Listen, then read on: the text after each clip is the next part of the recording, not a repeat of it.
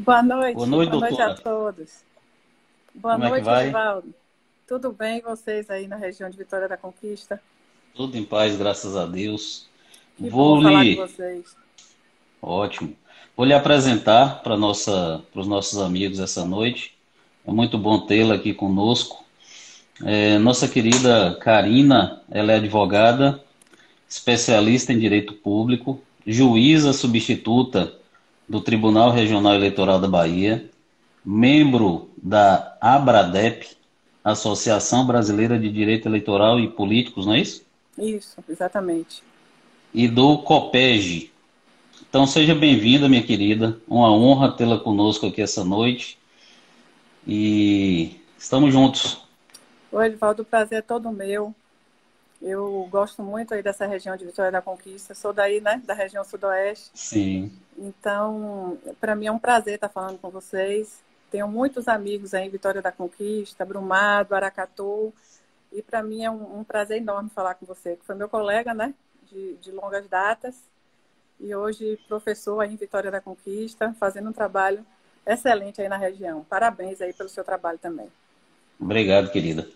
Então, nós somos colegas na Universidade Católica de Isso. Salvador, né? Já tem um tempinho. Te... Há algum tempo atrás.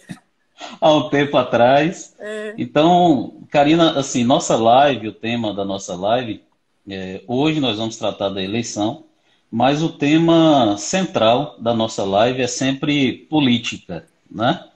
Então, a gente sabe do seu posicionamento hoje, você é uma juíza substituta do TRE, mas eu gostaria que você falasse um pouco né, da sua visão sobre política, o que, que você entende sobre política, para a gente iniciar esse bate-papo essa noite. Tá, então vamos lá. Vamos, eu vou falar assim um pouco em termos gerais, né, para não Sim. envolver assim uma, uma opinião pessoal minha. Sim. Nós todos somos seres políticos, então nós temos assim uma necessidade, Edivaldo, um, e uma capacidade, uma necessidade de tomar decisões e de se envolver nesse processo todo aí que é bastante interessante. E a política, ela se confunde muito com democracia, que no nosso Sim. país ela ainda é muito recente. Para você ter uma ideia, a nossa Constituição ela tem 32 anos praticamente. Então as pessoas precisam amadurecer ainda muito esse envolvimento no processo eleitoral como um todo. Então a Constituição ela passou por algumas mudanças até Sim. chegar nesse momento atual que é o nosso sistema político, né? Que é através do voto Sim. direto e secreto, da soberania popular, do respeito às instituições. E esse ano é Sim. um ano muito importante, né? É um ano muito decisivo e que aguarda aí o envolvimento de vários atores, desde a própria justiça eleitoral, que viabiliza e cuida dessa engrenagem todo do, do, do processo eleitoral, os partidos políticos, que têm um papel importantíssimo na escolha de seus candidatos, é, os próprios candidatos e candidatas que vão apresentar suas propostas para os eleitores, e o eleitor, que é o principal de todos, né, que no dia, espero que agora em outubro, faça a sua melhor escolha para que nesse ano é, eleitoral, né, nesse ano de eleição municipal, Sim. escolha eu seu candidato ao cargo de prefeito e de vereador para os próximos quatro anos, que vai aí nos representar. Então, é um processo Sim. muito interessante, eu sou, eu sou fã desse processo, e o que a gente espera é um envolvimento maior da população, porque, de algum modo, a política nos. A, a gente participa do processo político de uma forma direta ou indireta, né? mas a gente acaba Com participando certeza. e se envolvendo de algum modo. Com certeza, querida. Eu gosto, vou registrar a presença aqui de mais alguns amigos que estão nos acompanhando essa noite. Nossa querida vereadora Núbia de Mocugê esteve até conosco no evento que nós, Sim, nós fizemos lembro, aqui. Me lembro. Um abraço, Núbia. É, nosso querido Léo Lopes, Sabrina Portela, Arnaldo Ferreira, Lúcia Luz. Então, nós temos vários amigos aqui essa noite. Relembrando que hoje nós estamos tratando dos efeitos, dos impactos da Covid-19 nas eleições de 2020. É, é interessante que quem está nos acompanhando agora, clique aí no aviãozinho, curta a nossa live para que o maior número de pessoas possa acompanhá-la. Karina, é, nós estamos aí num, num momento de, de insegurança jurídica muito grande, né? E parece que é algo que já é inerente às eleições. Né? Vira e mexe, num período eleitoral, nós temos alguma discussão em relação a uma legislação que foi publicada antes do ano eleitoral, ou algo para causar uma insegurança jurídica dentro do processo eleitoral. E esse ano é, é, algo que realmente não estava previsto. Nós temos a questão relacionada à Covid-19. E dentro desse aspecto, o que, é que nós estamos observando? Né? Essa insegurança jurídica nesse momento é, em relação à eleição, que até hoje ela está designada para o dia 4 de outubro, e nós estamos vivenciando esse momento de insegurança em que os pré-candidatos eles não têm certeza se a eleição realmente ocorrerá em 4 de outubro. Como é que está a discussão em relação a esse tema? Pronto, esse tema ele tem sido recorrente nas redes sociais. É uma Sim. preocupação do Tribunal Superior Eleitoral. O ministro Barroso ele até já se manifestou sobre esse assunto, mas no momento existe um consenso entre o Congresso Nacional e a própria Justiça Eleitoral. Inclusive teve uma reunião, que foi divulgada até no próprio site do, do TRE da Bahia, entre o, o ministro-presidente do TSE e os presidentes de todos os TREs né, do Brasil e a, a foi também é, é, construído um grupo de estudo para tentar viabilizar a realização da eleição ainda em outubro desse ano. Então, há um consenso dessas autoridades em manter a eleição ainda para 4 de outubro. Esse grupo de trabalho ele tem feito levantamentos para poder viabilizar o quê? Né? A realização da convenção partidária, que seria um, um próximo ato, um próximo ato aí do calendário eleitoral, porque nós já tivemos o prazo de filiação partidária, que foi até 4 de, de abril, o prazo Sim. aí de alistamento eleitoral até 6 de maio.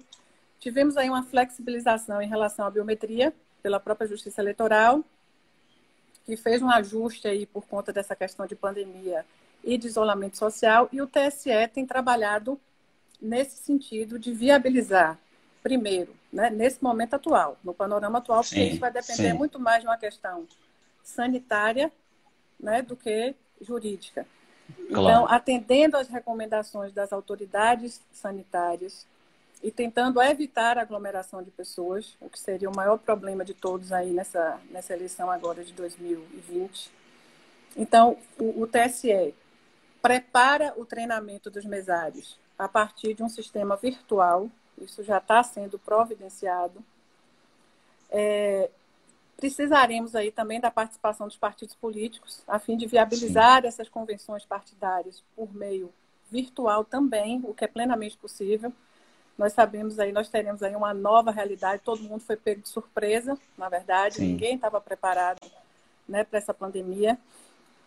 Então, o consenso hoje é de que o calendário eleitoral ele está mantido, então, nós teríamos aí as convenções partidárias entre os dias 20 de julho a 5 de agosto. É, a partir daí, a, a, a, formulação do pedido de registro de candidatura até 15 do 8. E a partir de 16 do 8, a propaganda eleitoral com a possibilidade de, de pedido de voto. E aí, os partidos, os candidatos vão ter que se adequar a esse novo sistema aí de acordo com as recomendações sanitárias. Sim. E o interessante, eu estava hoje acompanhando até um congresso no Maranhão, é, salvo engano, realizado pelo TRE do Maranhão. E o que a gente observa muito nesses congressos que estão é, sendo realizados agora do direito eleitoral é que, na realidade, tem mais perguntas do que respostas. Né? Então, hoje, assim, você colocou um ponto importante em relação às convenções partidárias. Então, o TSE já respondeu uma consulta no sentido de que realmente as convenções partidárias elas poderão ocorrer de forma virtual. Isso. Claro que ele vai expedir alguma resolução orientando nesse sentido. É, na semana passada, nós, eu, eu, nós fizemos uma live e eu coloquei justamente isso. Porque, assim, nós temos essa PEC que está tramitando. É, e assim, na realidade, eu, eu semana passada eu ainda dei uma analisada no andamento, eu não vi nenhuma movimentação dessa PEC do ponto de vista do processo legislativo.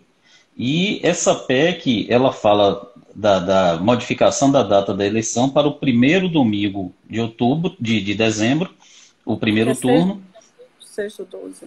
É, e o segundo turno no último domingo de dezembro. É, só que dentro dessa questão aí nós temos uma série de consequências né, que podem ocorrer. A questão relacionada à diplomação, a questão relacionada à posse, a questão relacionada às ações eleitorais. Né? Nós temos ações eleitorais que são ajuizadas até a data da diplomação, por exemplo. E aí, como é que ficarão essas ações com esse prazo exíguo né, entre o segundo turno de uma eleição e a possível data de uma diplomação com prazo mais, mais próximo ali? Então, nós temos uma série de, de, de questionamentos que Assim, do ponto de vista do que eu venho percebendo em relação principalmente ao Tribunal Superior Eleitoral, o que vem acontecendo é que ele vem dando sinais de que a eleição, ela deva realmente recorrer, acontecer no dia 4 de outubro. Então, é, é, esse fato mesmo relacionado às convenções, de que elas podem acontecer de forma virtual, permanecendo a data ali do dia 20 de julho ao dia 5 de agosto, eu acredito que isso é um sinal que a eleição realmente ela possa ocorrer no dia 4 de outubro, porque caso isso não aconteça, nós vamos ter uma série de desdobramentos dentro do ponto de vista da legislação eleitoral que poderão né, causar uma insegurança jurídica ainda maior dentro do processo. Claro que é como você colocou, vai depender muito também da questão sanitária, né, de como estará a questão relacionada à Covid nesse período. Mas eu, eu entendo que o TSL vem dando sinais de que realmente a eleição ela poderá ocorrer no dia 4 de outubro. Você entende assim também? É, é tudo muito novo, até mesmo para todos nós e até mesmo para o TSE, né? Como você mesmo Sim. disse, é, são muitas variáveis, são muitos problemas, muitas coisas acontecendo ao mesmo tempo. E o adiamento Sim. vai também gerar consequências né? nesse, nesse processo eleitoral. Então, realmente tem a PEC, número 18, eu acho, de 2020, que propõe a alteração desse artigo 15 do ato das posições constitucionais transitórias e que propõe esse adiamento para o dia 6. Sim. A preocupação da Justiça Eleitoral é no sentido, exatamente como você disse, dessas ações eleitorais que devem ser julgadas e também da prestação de contas dos candidatos. Sim. Então, teremos um tempo muito exíguo para julgar essas prestações de contas e, e dar conta de toda essa, essa, essa, demanda judicial que teremos aí perante o, a Justiça Eleitoral. Então, a ideia e o consenso, eu também entendo da mesma forma que você, é de, é de que a eleição seja realizada exatamente no dia 4 de outubro, atendendo a essas questões sanitárias. Por quê? Sim. O que, é que se pensa, né? além das convenções virtuais? O que, é que se pensa? A realização das eleições em dois dias Sim. com horários estendidos, de 8 da manhã a 8 da, da, da noite, a fim de que as pessoas maiores de, de, de, determinada idade, que façam parte de um grupo de risco, votem num determinado horário. Então, tudo isso está sendo pensado pela Justiça Sim. Eleitoral, por esse grupo de trabalho, a fim de viabilizar aí essa, a realização da eleição ainda em outubro. É. Salvo engano, a, a Abradep também apresentou até alguma proposta nesse sentido, né? de, de algumas mudanças dentro desse, desse calendário eleitoral, não foi isso? Exatamente. A Abradep, da mesma forma, a Abradep também, é, o, o, corpo de juristas da Abradep concorda que a eleição deve ser realizada em 4 de outubro, a não ser que Sim. seja impossível que isso aconteça. Né? A Abradep é a favor da manutenção do calendário eleitoral e da realização da eleição em outubro, por quê? Para manter é, intacta essa questão da democracia no Brasil. Sim, que isso sim. vai dar uma mobilizada. Né? Os mandatos, embora você exista a proposta também de adiamento das eleições, também existe a proposta de prorrogação de mandatos. Então, tudo sim. que a Abradep, nesse estudo que foi apresentado ao TSE, quer tentar evitar é exatamente isso, é que, se, é que mude o texto constitucional, mas que a eleição seja realizada mesmo em outubro. Excelente. Registrar a presença aqui de mais alguns amigos. Luana Almeida está aqui conosco. Doutora Karina é muito tranquila. É, Sabrina, Sabrina Portela, Edivaldo, surgiu, surgiu um questionamento aqui. Por que somente essas datas? Então, por que não poderia ser em novembro? Eu acho é que é dentro porque, dessa questão, né, Karina? É porque a proposta, a PEC, é porque Sim. a PEC propõe essa data exatamente. A PEC propõe a data de seis, a proposta de emenda constitucional que tramita no Senado, propõe Sim. exatamente essas datas aí. Registrar a presença aqui também de um, de um grande amigo, Alex, está aqui conosco também. Vereadora Núbia de Mocugê faz uma pergunta. Se precisar adiar para dezembro, uma, ela faz uma colocação. Se precisar adiar para dezembro, uma das consequências graves também será uma transição de governo. Também. Né? Também. Muitas pessoas estão preocupadas com isso. É. Por, por Porque isso, geralmente ali naquele último, no, em dezembro ali, logo de, assim, já o, o, o, Tribunal de Contas do município já orienta, né, no sentido de, de formar comissão de transição, etc. Então, como é que seria essa transição? Né? São, muito, é são muitas nuances, né? São muitas questões Sim. aí para poder. Sim. Por enquanto, Outra... o TSE, por enquanto, o TSE ele se preocupa em manter a eleição em outubro. Então, Sim. o estudo todo está sendo feito nesse sentido, para manter a eleição. Então, convenção virtual, é, é, eleição em dois dias, é, o, o, o, como é que se diz, o horário de votação estendido. Então, o trabalho está sendo feito nesse sentido. Mas, caso não seja possível a realização da eleição em outubro, então nós vamos ter que, né, o TSE vai ter que trabalhar no sentido contrário, de viabilizar a realização da eleição no mês de ah. dezembro. É, porque já vinha gerando, na realidade, uma, uma, grande estabilidade essa questão da, da modificação ou não da data. Isso já começou ali em abril, não é? com os prazos de filiação partidária, Exato. prazo de desincompatibilização, é, transferência eleitoral, etc., de domicílio. Então, de lá para cá, nós não tivemos mudança nenhuma nas datas, até porque isso o TSE não pode regulamentar não, isso, né? Exatamente. Então, não houve nenhuma modificação em relação às datas. No último dia 4 agora de junho, tivemos outros prazos de desincompatibilização. No dia 4 de julho, teremos outros prazos de desincompatibilização. E a coisa está fluindo e, e, as pessoas estão se desincompatibilizando, exercendo cargos de secretário, etc., se desincompatibilizando para se candidatar. É, e trazendo muitas vezes até um prejuízo para os municípios, porque a estrutura administrativa já está montada, é, muitos envolvidos justamente no combate à, à Covid, e nós estamos nesse, nesse momento aí de instabilidade, né, em que não há um posicionamento concreto nesse sentido de mudança, e as pessoas ficam nessa dúvida, eu devo me desincompatibilizar ou não? Pronto. E a aí? A recomendação é deve sim, porque o calendário sim. está mantido. O calendário eleitoral ele está previsto na, na Lei 9.504 barra 97 e o TSE ele precisa atender a essa determinação legal, esses prazos que estão estabelecidos em lei. Então, o TSE ele não altera o calendário, ele faz cumprir Sim. o calendário eleitoral. Então, enquanto vigente, né? E hoje, na data de hoje, o calendário eleitoral está vigente, a eleição está mantida para outubro. Então, a recomendação é que as pessoas realmente atendam a essas disposições aí, esse calendário eleitoral, para evitar um, um, prejuízo depois. Registrar aqui a presença de mais alguns amigos. Nosso amigo Bruno, que esteve conosco na. Sim, um abraço, no, Bruno. No seminário que nós Forte fizemos. Abraço. Abraço, Bruno. Obrigado pela presença. É, vereadora Núbia, live muito esclarecedora. Parabéns a vocês por esse banquete político. Obrigado, Núbia.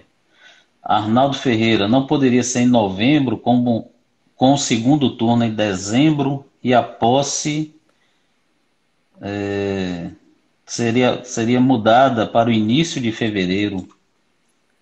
Pode. O que você acha disso? Pode, se for apresentada uma proposta de emenda constitucional nesse sentido, e o Congresso aprovar essa, essa proposta.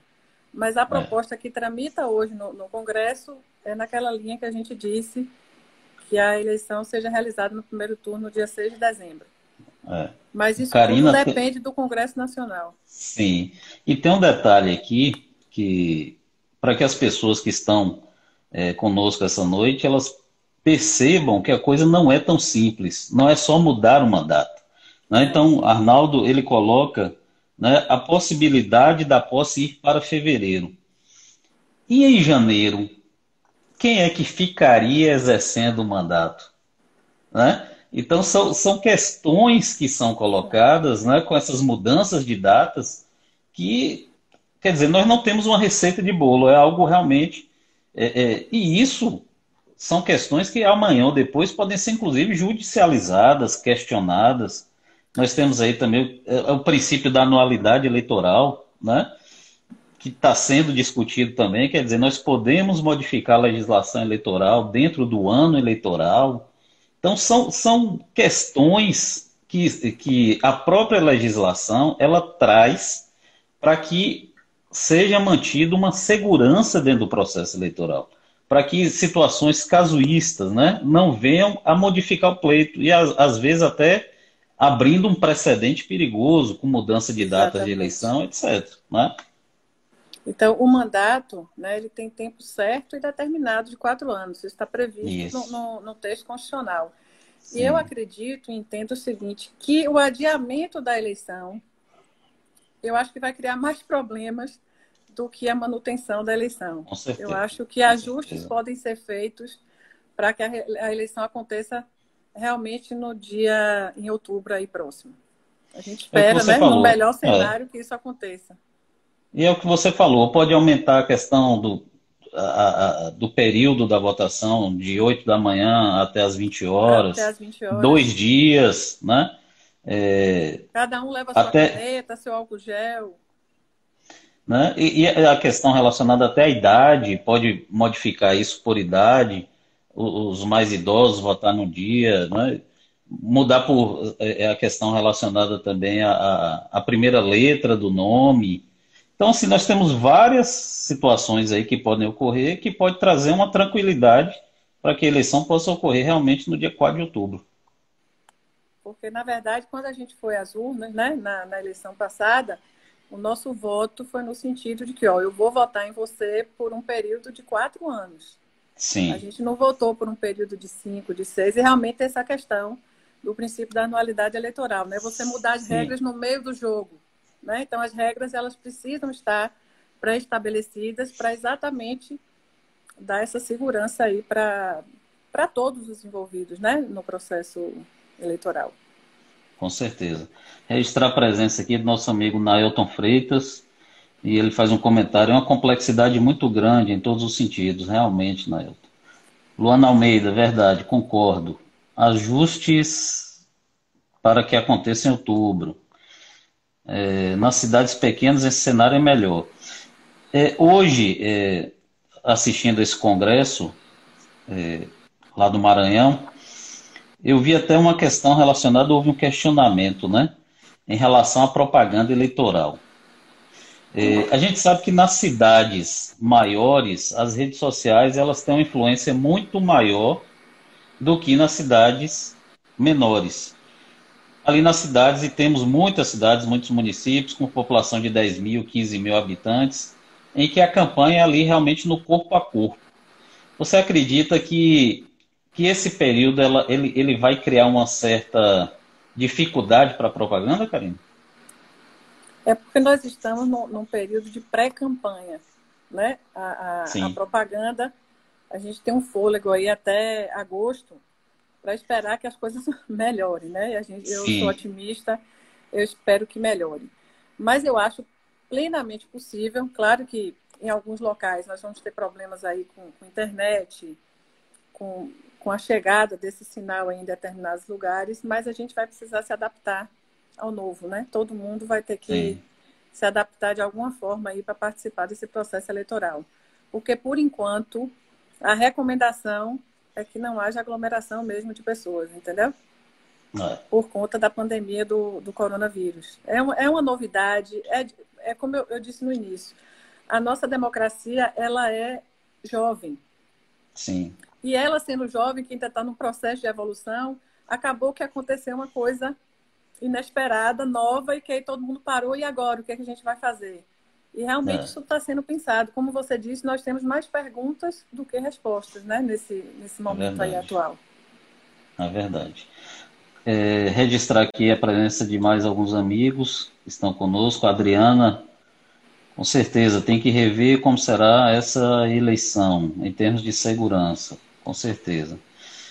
É, então, os amigos que estão conosco, que estão chegando, nós estamos conversando hoje com a doutora Karina, juíza substituta do TRE, Bahia, uma grande amiga. E aproveite, clique aí no aviãozinho, curta a nossa live para que mais pessoas tenham, tenham acesso a esse, esse bate-papo essa noite. Karina, é, me diga um pouco aí em relação à questão da participação da mulher no processo eleitoral. Como é que você vê isso hoje? Há um avanço é, em relação à participação? Como é que se dá essa participação? Tem alguns critérios para que a mulher possa participar de forma mais efetiva do processo eleitoral?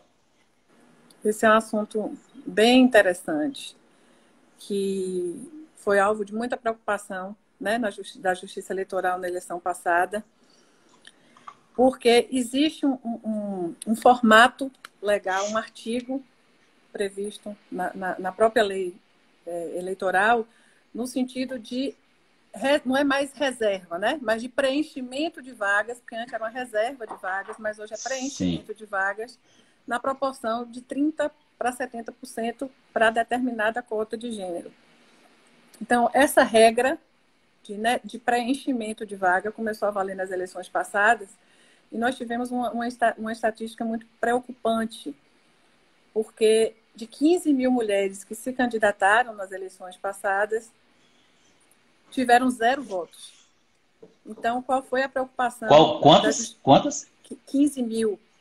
15 mil? 15 mil mulheres. Não tiveram, tiveram nenhum voto. Tiveram nenhum voto. Então, a que conclusão se chegou com relação a isso? que essas mulheres estavam fazendo parte do, do processo, eram escolhidas em convenção para favorecer a candidatura masculina. Sim. Então, é o que se chamou, né, se chama de candidatura laranja. Isso gerou várias implicações, inclusive a ministra Rosa Weber, que fez um trabalho importantíssimo nesse sentido, Sim. quanto à participação feminina na política. Ela é, é, teve um, um, trabalho sensacional e, e durante a, a, presidência dela, eu acho que o ministro Barroso também deve manter esse, esse, esse novo essa nova composição do TSE deve manter esse entendimento, foi no sentido de cassação de toda a chapa, caso seja aprovada a fraude de participação feminina nessa obrigatoriedade aí de percentual de 30% para 70%. Sim. Então, é, foi uma grande preocupação da Justiça Eleitoral. Eu acho que, eu acho, você perguntou sobre avanços. Eu acho que os avanços existem. Eu acho que o Tribunal é, Superior Eleitoral, os, os, TREs, criaram mecanismos e a, e a própria lei eleitoral criou mecanismos para que realmente isso aconteça, para que as mulheres participem Sim. mais. Mas me preocupa a questão cultural Sim. A questão cultural me preocupa muito, porque é aquela história, né? A mulher, ela trabalha como se, se não tivesse filho e tem que ter filho como se não trabalhasse. Então, essa é, é uma preocupação muito grande, porque é, nós temos várias realidades, né? Inclusive no interior. As mulheres não têm com quem deixar seus filhos. Existe uma resistência masculina contra a mulher trabalhar. Você imagina que nós estamos no, no século XXI. Né? No, no, ano 2020, eu participo de um grupo de trabalho da Abradep e a gente ouve essas, essas mulheres, a gente quer entender o que é está acontecendo. E o que acontece é exatamente essa resistência, o machismo e essa resistência da, da mulher ocupar os espaços de poder. Entendeu? Então, muitas Sim. não estão preparadas para enfrentar essa nova realidade, por conta exatamente desse aspecto cultural que vem de muito tempo. Então, é uma situação preocupante que precisa de uma mudança de paradigma. Nós estávamos aí no, no, no, último, no último congresso que nós fizemos em Vitória da Conquista, Sim. Até com você, com o Bruno, também contou com a participação dele, com o Évila. Um grande abraço para ela, uma querida. É, no momento que a gente estava fa falando desse tema, um, um, um, senhor levantou e perguntou: sim, a gente vai fazer o quê? Né? Se as mulheres é. não quiserem ser candidatas, a gente precisa fazer um trabalho de formiguinha. Os partidos precisam se envolver nisso. A sociedade precisa se envolver. Porque nós percebemos que não basta somente o texto de lei, o texto formal de lei. Isso precisa ser materializado. E para que Sim. isso aconteça, os partidos políticos e a sociedade precisa se envolver com políticas públicas, com participação da mulher nas reuniões partidárias, com maior envolvimento delas nesse processo todo, até para elas se perceberem, Sim. porque tem muita gente aí que tem grande capacidade, mas que fica claro. a participar do processo, que a gente sabe como claro. é que, que é difícil, né? Como é que funciona. Sim, sim. Karina, é, esse dado que você coloca aí é um verdadeiro absurdo. 15 mil mulheres, 15 mil mulheres que não tiveram um voto sequer. Exatamente. E, e, e a gente vê aí que há realmente um, uma preocupação muito grande, principalmente no Tribunal Superior Eleitoral, no sentido de incentivar a participação da mulher na política. Agora mesmo, recentemente, nós tivemos uma decisão aí, salvo engano, uma consulta, é, no sentido de que 30%, a, a questão da cota também, tem que se dar em relação à direção dos partidos, né? em que tem que se observar também a questão da cota. Quem está vivenciando é, o dia a dia do partido político, é, nós observamos que há uma dificuldade muito grande, e assim, você coloca 70% e 30%, é muito importante que a gente deixe, deixe claro aqui para quem está nos acompanhando hoje, que a legislação ela não fala 70% de homem e 30% de mulheres. Ela fala 70% de um gênero e 30% de outro. Né? Então, o que, que a gente observa? Quem está vivenciando o dia a dia do partido? E isso, até o dia 4 de abril, que foi a data limite, o prazo limite para filiação, foi uma correria para quê? Para que mulheres pudessem se candidatar, para que os partidos encontrassem esses 30% de mulheres você falou algumas coisas aí, mas aqui você acredita essa, essa, essa dificuldade realmente de participação da mulher? É, você colocou uma questão cultural, mas eu seria só isso? Eu acho que é uma questão cultural. E o que, que a questão cultural envolve? Né? Ah, se você for longe na história, você, passa, você vai entender que a mulher não votava, não tinha direito de votar. A mulher ela não trabalhava. Né? Então, imagine espaço na política. Então, é. isso a gente não precisa ir muito longe, não. Então, a partir daí, aceitar o voto feminino, aceitar a participação da mulher no trabalho, na política, a emancipação feminina. Porque ah. muitas vezes nós temos aquela ideia do, do Código Civil antigo, né? Da mulher Sim. ser representada, ser relativamente incapaz. Então, ainda acontece muito isso nos dias de hoje. Então, eu acho que precisa haver um trabalho, não só na véspera da eleição, quando você precisa de candidatas para compor né, essa, essa, essa cota, mas que seja feito um trabalho pelos partidos políticos durante esses quatro anos, a cada quatro anos, de convencimento, de envolvimento, para que elas possam se familiarizar com a causa e participar de verdade. É. É. Porque precisa de um, de, um, de, um, de um convencimento aí social nesse sentido, porque não é fácil. É. Não é fácil para mulheres, que eu te digo, para mulheres que são, no, no, vamos dizer assim, que estão no ambiente diferenciado, vamos dizer assim, que são doutores, que são promotoras, que são advogadas. Sim. Então, sim. tem também um grupo de trabalho que é da mulher advogada, que também a gente ouve muitos depoimentos. Então, não é só no interior do estado, não é só no interior, né? No, no, no, naqueles lugares longínquos, não. Na, na própria OAB existem depoimentos nesse sentido, dessa dificuldade de aceitação da mulher nesses espaços de, de poder. Isso precisa ser mudado. Mas é um trabalho, a sementinha foi plantada, né? A, a é. lei existe, está aí para ser cumprida, Sim. não é favor que vai ser feito para as mulheres. Com certeza. É, é, um, é um dever legal. E aí, a partir dessa, dessa previsão legal, é que os partidos e a sociedade precisam se mobilizar para fazer com que isso aconteça. É. Sob, é, pena de, sob pena, né? Respondendo a pergunta lá do, do nosso amigo, sob hum. pena de menos homens poderem ser candidatos por falta de mulheres né, é. na política. Verdade. É, Naelton coloca aqui, sou presidente de partido em Barra do Choça e motivo a mulher participação. Infelizmente, hoje na Câmara tem uma vereadora. E a gente vai observando isso. É, eu, eu, fiz uma live aqui com a, com a amiga Sheila Lemos, aqui de Vitória da Conquista. Ela participa muito do processo político também. E a gente observa que a participação é, da mulher nas casas legislativas, ela gira em torno de 15%. É, eu fiz essa pesquisa, analisei a Câmara dos Deputados, Senado, Assembleia Legislativa da Bahia, a Câmara de Vereadores de Vitória da Conquista. É, nós temos aqui 21 vereadores e três mulheres. Então, assim, é, é, é, algo que realmente há necessidade de uma participação mais efetiva da mulher no processo político. E o que que, o que, que chama a atenção na realidade? é que a gente percebe que a mulher ela vem ocupando vários espaços, né? profissionalmente. Então, a quantidade de mulheres hoje advogadas que nós temos, a quantidade de médicas, né? em várias profissões.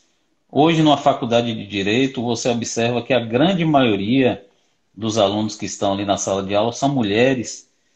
Você não acha que há um certo preconceito da mulher em relação à política? Eu, eu não concordo. Eu acho não? que, na verdade, eu acho que, na verdade, existe o preconceito ao contrário. Né? Isso construiu uma ideia de que não, esse não, não é meu espaço, eu vou procurar outro lugar para ocupar, porque aqui né, os homens não vão me ver com bons olhos. não, assim. não, vão, não vão permitir. Exatamente, não vão permitir. Então, aqui vai ser mais difícil. Eu vou fazer parte de outro cenário que dependa só de mim mesmo. Vamos dizer assim, concurso, eu faço uma prova e, e, e resolvo Sim. tudo isso, entendeu? E Sim. o processo político precisa realmente de um envolvimento maior da, da mulher, né? Desde de, dos atos preparatórios da eleição, convenção partidária, campanha, é, é, propaganda eleitoral, financiamento de campanha, o dinheiro que é destinado para essa campanha, a gente sabe também, né, que o que aconteceu na eleição passada, que esses recursos não foram destinados para as campanhas femininas, Sim. E aí aconteceu aquela questão do, do de, de, rejeição da prestação de contas de, de, de muitos partidos políticos. Então, a ideia é muito boa. É o que eu estava te dizendo. O nosso processo, a nossa democracia, ainda é muito recente. Sim. Então, assim, a ideia é boa. Então, existe a, a, a determinação de vamos ocupar, vocês vão ter que preencher 30% das vagas com uma determinada cota de gênero. 30% dos recursos precisa ter, ser destinado a essa determinada cota. E as coisas ainda não acontecem dessa forma. É, é. Mas o, o, TSE criou precedentes importantíssimos nesse sentido, que vão ajudar ainda mais né, as coisas acontecerem é. da forma que deve ser. É, você colocou aí um ponto muito importante em relação também à, à questão do, do financiamento de campanha, né? é, agora vai ter um, um, valor destinado específico para as campanhas das mulheres. Então, assim, o que, que a gente observa? Que a legislação, ela vem, assim, vamos colocar entre aspas, vem empurrando a mulher para o processo eleitoral, né, para que ela realmente participe. E nós realmente precisamos de mais mulheres na política, isso é muito importante, para que realmente tenha mais representatividade e tudo mais. Deixa eu só registrar aqui mais alguns comentários. É, Luana diz, e realmente isso acontece muito. É, temos aqui Augusto Leal. Na próxima eleição para a sessão da OAB de Conquista, vamos eleger uma mulher. Ótimo. concordo, concordo, é, Augusto. Ótimo. Inclusive, a OAB, a OAB definiu né, que na, nas. A, a, no cenário nacional. Sim. De todas as palestras que fossem realizadas pelo Conselho Federal da OAB, 30% seria destinado a uma determinada cota. O próprio COPEG, esse, o, o, Colégio Sim. Permanente de, de que, que com, quem compõe o COPEG são os advogados, juristas que ocupam vagas de juízes eleitorais dos TREs de todo o Brasil. Então, Sim. o próprio COPEG também adotou esse critério de atender uma cota feminina para nas palestras, né, que nos congressos que forem realizados. Então, isso vai estimulando a participação da mulher num processo como um todo, né? Já começa de alguma forma. É. E outra ideia importante também aqui na nossa OAB da Bahia, a nossa vice-presidente, doutora Patrícia, minha amiga, excelente. Entrou pessoa. aqui, você viu? Não, Ela entrou um aqui abraço. na live, tava, entrou... Foi, mandou um abraço para você. Um abraço. Ícaro, tô vendo o Ícaro aí, ó. Um é. forte abraço também. Temos vários amigos aqui essa noite. Então, pessoal, ainda dá tempo você curtir e encaminhar. Sim, diga. E Patrícia, ah, Henrique, um abraço, Henrique. Henrique acabou de entrar aí, nosso juiz lá do, do TRE, advogado também, jurista. Patrícia, ela faz um, um excelente trabalho também nessa parte Sim. de estimular a participação feminina, tanto no, no âmbito da, da OAB, né, da Bahia, quanto no cenário é, nacional. Sim. Ela me ajuda também lá no COPEG, né? A gente encaminha ofício. Ela está bem, participa bastante aí desse, desse processo todo. Maravilha. Acho que está na hora de fazer uma campanha, né, da OAB a nível nacional, estadual, as subseções, né? Com a participação mulheres, feminina. Mulheres na claro. presidência, né? Com certeza, Maravilha. terá todo o meu apoio. Vamos ver aqui mais alguém que está comentando. Normélia, obrigado pela presença, querida. Ernestino, Ione, obrigado pela presença, querida. Então vamos caminhando aqui, doutora Karina. Então nós temos um, um, um, um quadro aqui na nossa live, que é um quadro que se chama Você Conhece, Você é da Região, Você Gosta eu acho que você vai gostar, né? Você gosta de um, de um café com chimango, você gosta, né? Adoro, adoro, adoro. Pronto. Então é um quadro bem, bem informal, né? é um bate-papo, é aquele momento em que você está ali na cozinha, né? na beira do Sim. fogão, tomando cafezinho, comendo chimango. Então eu vou lhe fazer algumas perguntas, você vai me responder aí. Algumas indicações de um livro, uma série e um filme então vamos lá, eu estou lendo um livro que eu estou gostando muito, que é Os Onze, de. Deixa eu conferir aqui, viu? Peraí. Hum. De Felipe Recondo e Luiz Weber. É um livro bem interessante que fala sobre os bastidores do, do Supremo Tribunal Federal. É um livro que eu estou lendo atualmente e eu estou gostando muito. Interessante. Uma série. Eu assisti uma série aqui. É porque eu, eu minha memória está recente, né? Minha memória antiga, vou para a memória recente aqui. Eu assisti uma série é, muito interessante, que eu gostei muito, que está no Amazon Prime. Não sei se está no Netflix. Mas é Pequenas Chamas em Todos os Lugares. Eu achei é uma série de oito episódios, que é, é bem intensa, bem reflexiva. Eu gostei bastante dessa série. Então você falou um livro, um filme. Um livro. Um livro, um filme, uma série e um filme. Falta o filme o filme, meu Deus, qual foi o último filme que eu assisti? Que eu sou péssima de memória. Filme. Pense numa pessoa que tem uma memória péssima. hum. Quer pular? Bora, bora pular, mas eu vou me lembrar. Eu vou me lembrar do nome. Quando você lembrar, você fala. Tá. Uma referência, assim, Outros amigos que têm feito a live conosco, eu tenho pedido uma referência no mundo político, mas eu não vou fazer isso com você. Eu quero uma referência no mundo jurídico. Ah, no mundo jurídico. No Sim. mundo jurídico, atualmente, eu tenho como referência a ministra Rosa Weber, que fez um trabalho excepcional aí à frente da, da presidência do Tribunal Superior Eleitoral. Ela tem, assim, a minha admiração pelo trabalho que ela fez, principalmente dessa causa que eu defendo, que é de maior participação das mulheres na política e nos espaços de poder como um todo. O trabalho dela foi impressionante. Fiquei fã, realmente. mais ainda. Realmente, foi muito bom mesmo. Me diga aí, praia ou montanha? Eu gosto dos dois, você acredita? Pode ser os dois ou tem que escolher? Você que sabe, você que manda. Os dois, os dois. No verão a praia, no inverno a, a, a montanha. Maravilha. Esporte favorito? A vôlei. Adoro. Vôlei? Não tenho jogado ultimamente, mas adoro. Sempre joguei, desde a época de Vitória da Conquista, que eu participei aí dos treinamentos aí na, na seleção juvenil. É um esporte oh, Maravilha. É. Abará ou acarajé? Acarajé. Prefiro acarajé. acarajé. É.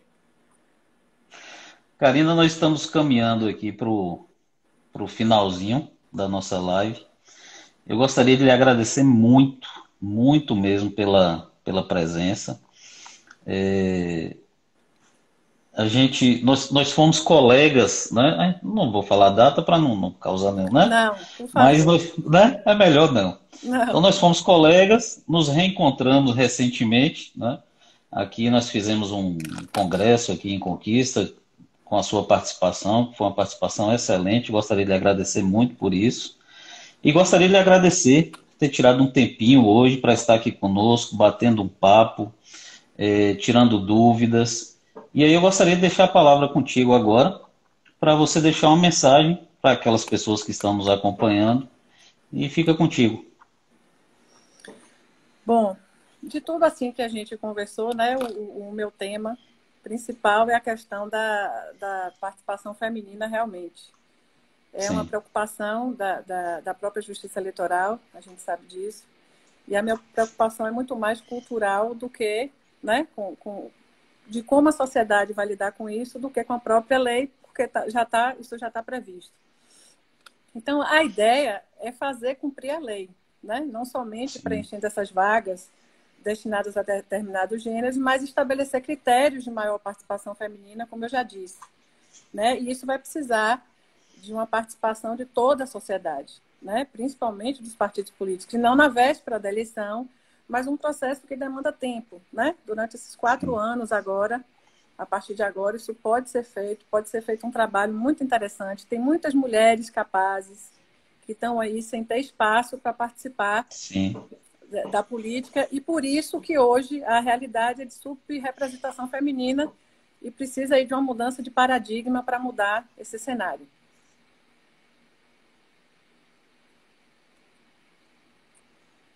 Pronto? Pronto. É porque ah, eu pensei filme. que tinha. tinha... Ah, lembrou? Eu tô, eu tô tentando aqui buscar o nome do filme, mas não consegui, não. Esqueci. Deixa eu registrar só mais alguns comentários aqui. É... Luana Almeida, muito bom. Sou fã da doutora Karina. Oh, muito Fábio... obrigada, Luana. Fábio Sena, uma das melhores Lives que assisti nos últimos meses, maravilhas. Obrigado, Fábio. Dani Nogueira, Marcos Cajazeira, excelente, muito boa live. Obrigado, Dani, Marcos, pela presença. Registrar a presença de Rafaela, Adriana, Arnaldo. Parabéns à doutora Karina pela simpatia. Normélia, obrigada por sair em defesa da mulher. Oh, Mar... prazer Marta Andrade. Normélia, foi muito bom, vereadora Núbia de Mocogia, gratidão pela live. Parabéns, doutora Henrique, né? Está aqui, HG Henrique Trindade. Trindade. Exatamente. Meu amigo. Parabéns, doutora Karina. Juiz, juiz titular aqui do Tribunal Regional da Bahia, que está fazendo um excelente trabalho. Um grande Maravilha. amigo. Maravilha. Maravilha. Então, querida, gostaria de lhe agradecer mais uma vez, tá? Por estar aqui conosco essa noite, batendo esse papo. E que Deus lhe abençoe, fique com Deus e que você possa aí, nesse período em que você está como juíza substituta do TRE, defender né, cada vez mais a causa das mulheres e uma participação mais efetiva da mulher na política, tá bom? Edivaldo, eu que agradeço né, o seu convite, agradeço ter participado aqui dessa live. Para mim foi um prazer, como eu te disse. Agradeço aí a presença de todos, a participação de todos. E vamos aí para outras lives, porque esse assunto me interessa bastante e é uma causa aí que eu estou levando comigo, que é exatamente colaborar, né? E, e, e favorecer aí essa participação feminina na política e nos espaços de poder. E o livro e o filme eu achei aqui é Adoráveis Mulheres, que está passando no, no, Netflix e também no Now. Sim. Eu pesquisei aqui e achei, porque eu sou Maravilha.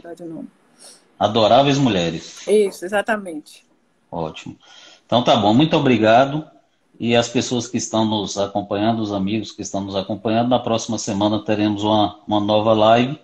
E fique com Deus, forte abraço e obrigado mais uma vez, querida. Obrigada a você. E um beijo em todos. Beijo, tchau.